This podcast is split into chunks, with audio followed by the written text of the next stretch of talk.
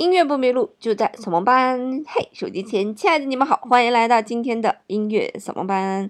今天呢，我们要听的这张专辑非常特殊，是鲸鱼出的专辑啊，不是说哪个艺人的名字叫鲸鱼，就是海里面的鲸鱼出的专辑。我们先来听一听这张专辑的声音吧。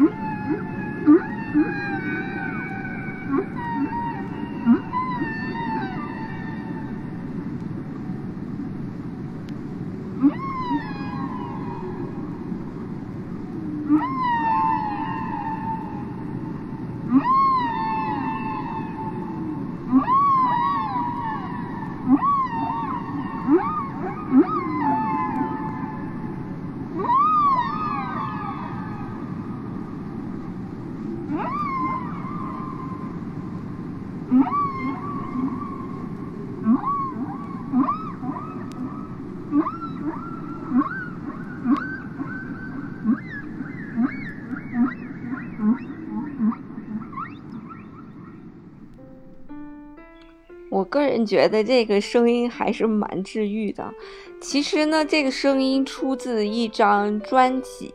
啊，那这个专辑的名字呢就叫做《Songs of the Humpback Whale》，就是座头鲸之歌。那这张专辑是一九七零年发布的，是一个生物学家叫做 Roger Payne 去发布的这样一张专辑，也是历史上最最畅销的环保专辑，据说销量超过了十万张，并且呢，就是咱们人类不是发射过一些声音去宇宙当中嘛？其中呢，就有一些用各个语言问好的声音，Hello 啊，Bonjour，你好，然后还有一些，比方说贝多芬、莫扎特的音乐或者一些自然的声音，那其中呢，也收入了。座头鲸之歌，你可能想象不到人们把座头鲸之歌分到哪一类了。它并没有分到这花鸟鱼虫环境类的声音里面，而是把座头鲸的歌声分到了这个向外星人打招呼 “hello” 的那一个分类里面，挺有趣的。其实也是因为这一张专辑呢，让人们激起了保护座头鲸的欲望，因为座头鲸本身。啊，在以前它并不是一个濒危物种，它大概有全世界大概有十五万头吧。后来因为人类的肆意捕杀呢，最后最少的时候应该全世界不到两万头座头鲸。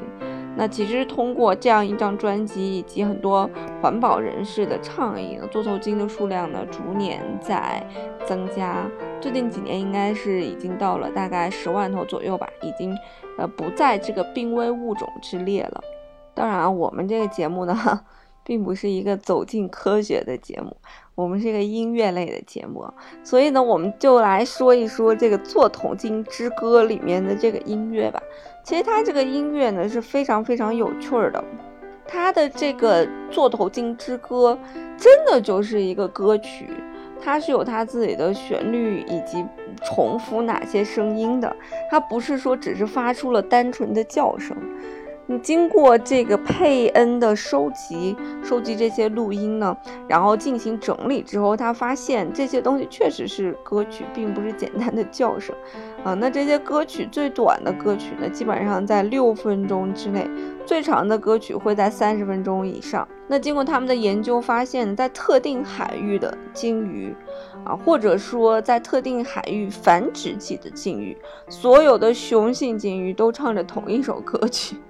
来为了吸引异性，但是如果你要换一片海域呢？那这一些鲸鱼唱的歌曲又都不一样了，而且这些鲸鱼的歌曲每年都会发生一些变化。就比如说今年唱的是小苹果来求偶，明年就唱酒醉的蝴蝶来求偶了。所以他们其实是会根据年数的不同来去演唱各种各样不同的歌曲。但是呢，他们绝对不会唱以前的歌曲，也就意味着很有可能是在座头鲸的这个族群里面，他们是会有流行的这种音调和声调的，然后他们会随着嗯海域的变化或者某一年的变化，然后大家会去唱不同的音乐。而且呢，他们在唱那种非常长的歌曲的时候呢，哎，他们也非常讲究。我们唱歌当中两个字就是押韵啊，也不知道是单押还是双押，反正每一次都是押韵的。那呃，他们的歌曲里面也像我们的副歌一样，就是对于他们来讲，那种关键结构会每隔一段时间就会重复一次。可能也是为了方便记忆吧，所以如此听来，座头鲸的这种音乐似乎跟我们的流行歌曲呢是一样一样的。你可能会有一点疑惑，说那到底这个声音是谁发现的呢？其实呢，这个声音呢其实是跟军事是有关系的，是一位美军的工程师发现的这个声音。就是因为他当时在探测，呃，苏联的潜艇的时候，他的整套的雷达系统探测到了非常优美的声音，就感觉跟人类的音乐的声音差不多。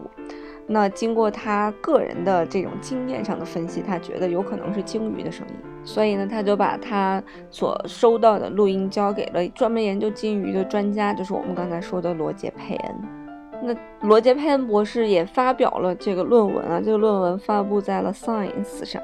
然后里面有一些东西真的非常的好玩啊，我简单的给大家来翻译一下。嗯，在他的摘要里面呢，他就简单的陈述了这个座头鲸之歌，座头鲸发出这个声音的规律。他说，座头鲸呢会呃发出一系列非常优美并且具有变化的一个声音，这个声音呢大概在七到三十分钟。左右，那他们会重复里面的一些相似的片段，怎么样去重复呢？是极其精确的来重复里面的片段，所以呢，他们也把座头鲸所发出的这个声音叫做歌唱，呃，他们发出的这一系列重复的声音呢，我给它总称起来叫做歌曲，而不是叫声了，是歌曲了。那我们目前录下来的这些声音呢，其实它是有它自己的。呃，音调以及节奏的这种呃类型的，它是有不同的类型的。然后呢，每一个族群或者说每一个个体，它也有他自己去唱歌的一个方式。经过研究发现呢，所有这些鲸鱼所创作的不同类型的歌曲呢，都是基于呃它们有固定的模型那几个模式模型来去发展的，似乎有点像是我们音乐当中的主题与变奏的关系。在他们演唱歌曲的时候呢，每一段和每一段之间是没有明显的停顿的，所以他们可以持续不停的唱啊唱啊唱啊唱啊唱，他们可以持续唱好几个小。时，那他们的这些主题在演唱的过程当中呢，如果是呃一个群体去演唱的这个主题，就是在它重复的过程当中是一模一样的，毫无变化。在海洋里面，无论发生什么样的事情，多大的声音、洋流的声音、任何东西的声音，都不会影响座头鲸去演唱他们的歌曲。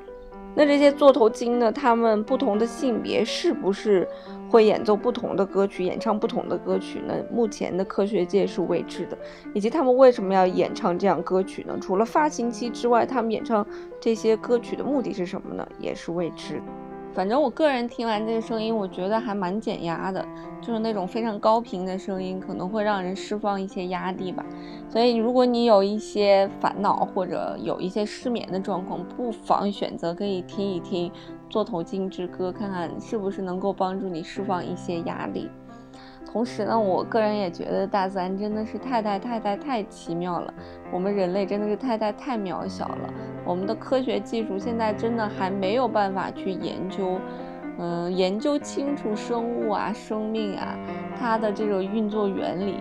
以及我们是不是有轮回，以及大自然当中这些动物，它们是不是也有它们自己的社交。这个生存的方式，所以对于我们人类来讲，我们给自己设定了很多界限，像时间呀、金钱呀、婚姻呀，这都是我们给自己设定的一些界限。那在大自然当中，嗯，这种其他的生物，我相信他们也有他们自己给自己去设定的这些界限，只是我们人类到目前为止还没有发现而已。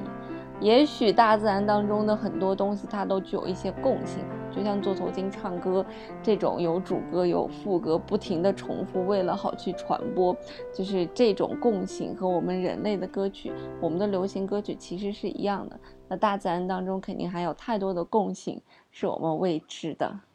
那就对大自然怀有一定的崇敬吧。音乐不迷路，就在扫盲班。这一期的节目就到这里喽，我们下期再见喽，拜拜。